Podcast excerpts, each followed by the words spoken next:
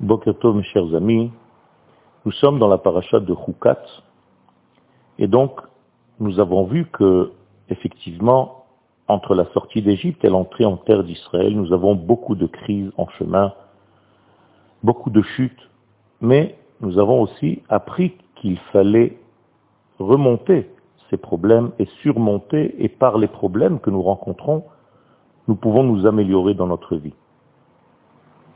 En effet, on peut apprendre des crises, mais on peut apprendre aussi, sans avoir de crise, par des explications profondes de ce que nous traversons. Dans la paracha dans laquelle nous sommes arrivés, Rukat, eh bien, nous parlons de la vache rouge.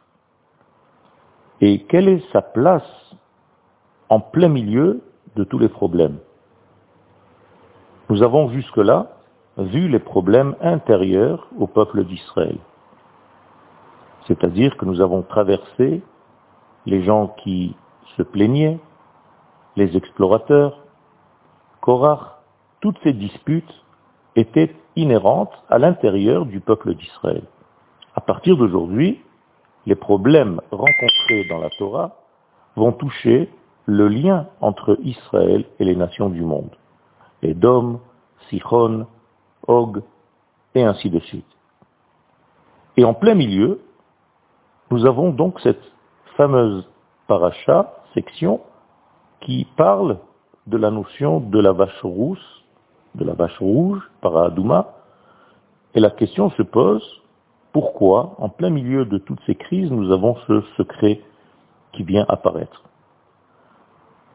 Avant tout, nous devons comprendre que l'entrée en terre d'Israël nécessite une purification. Cette terre est à un niveau exceptionnel et il faut se préparer. Bien entendu, cette préparation est aussi une préparation à la guerre éventuelle. Nous avons vu que Yahushua a envoyé, avant d'entrer en terre d'Israël, trois lettres à trois personnes différentes. La première des lettres, c'est ceux qui veulent se sauver, on les laissera tranquilles. La deuxième lettre, ceux qui veulent faire la paix avec nous, fera la paix avec nous. Et la troisième lettre, ceux qui veulent se battre, eh bien, qu'ils se battent avec nous. Et effectivement, il y a eu trois réactions différentes. Les Givonim, les gens de Givon, ont décidé de faire la paix. Le Girgashi, lui, a décidé de partir en Afrique. Et le reste ne voulaient pas du tout entendre ni de paix, ni de partir. Les nations ont décidé de se battre contre Israël et elles ont perdu dans les guerres. Effectivement, nous voyons ici donc une possibilité de mourir, puisque la guerre induit aussi une possibilité de mourir. Or, la mort est une impureté, la plus grande des impuretés c'est ce qu'elle engendre. Pourquoi? Ben, Tout simplement parce que la mort, c'est le fait d'avoir un élément de vie, l'élément de vie qui quitte la personne. C'est-à-dire que le degré de la vie de l'homme, de la vitalité de l'homme, un degré divin le quitte. Et par rapport à ce degré divin qui quitte l'homme, eh bien il y a une installation, entre guillemets, d'un grand vide et ce grand vide s'appelle la Toum'a, l'impureté.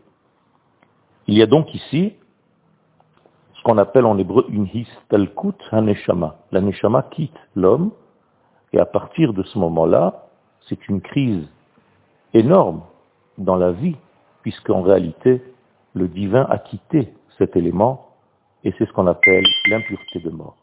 L'impureté la plus grande qui soit.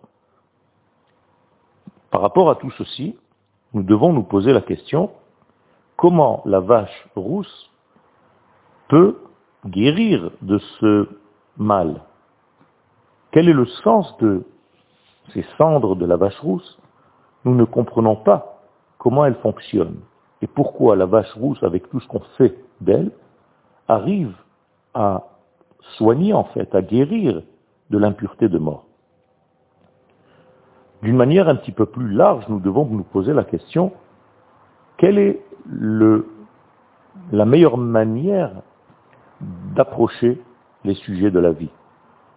Est-ce que l'homme doit descendre les valeurs de la Torah vers son degré à lui, humain, limité, ou bien est-ce qu'il doit s'élever aux valeurs de la Torah? La vérité est que la Torah permet les deux degrés. D'un côté, elle permet à l'homme d'être à sa place avec toutes les crises qu'il traverse dans sa vie et donc elle se met à son niveau pour essayer de le soigner, de le guérir, de l'accompagner dans ses chutes. D'un autre côté, elle demande à l'homme de faire un effort pour vivre au degré de la Torah.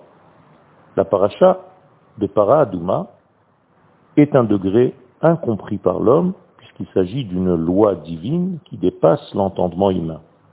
Même le roi Salomon disait, je pensais être sage, mais ce sujet de la vache rousse est loin de moi. Et la Torah vient nous enseigner en réalité que cette paracha de la vache rousse concerne toute la Torah, puisque la paracha commence en disant Zot Rukat Torah. Voici la loi de la Torah. Même si elle vient nous parler d'un sujet bien précis, qui est la vache rousse, elle parle d'une loi concernant toute la Torah. C'est-à-dire que dans cette loi, à travers cette loi de la vache rousse, nous devons comprendre toute la Torah entière, et ceci, Bezrat Hashem, sera développé dans les jours prochains. Une bonne journée à tous.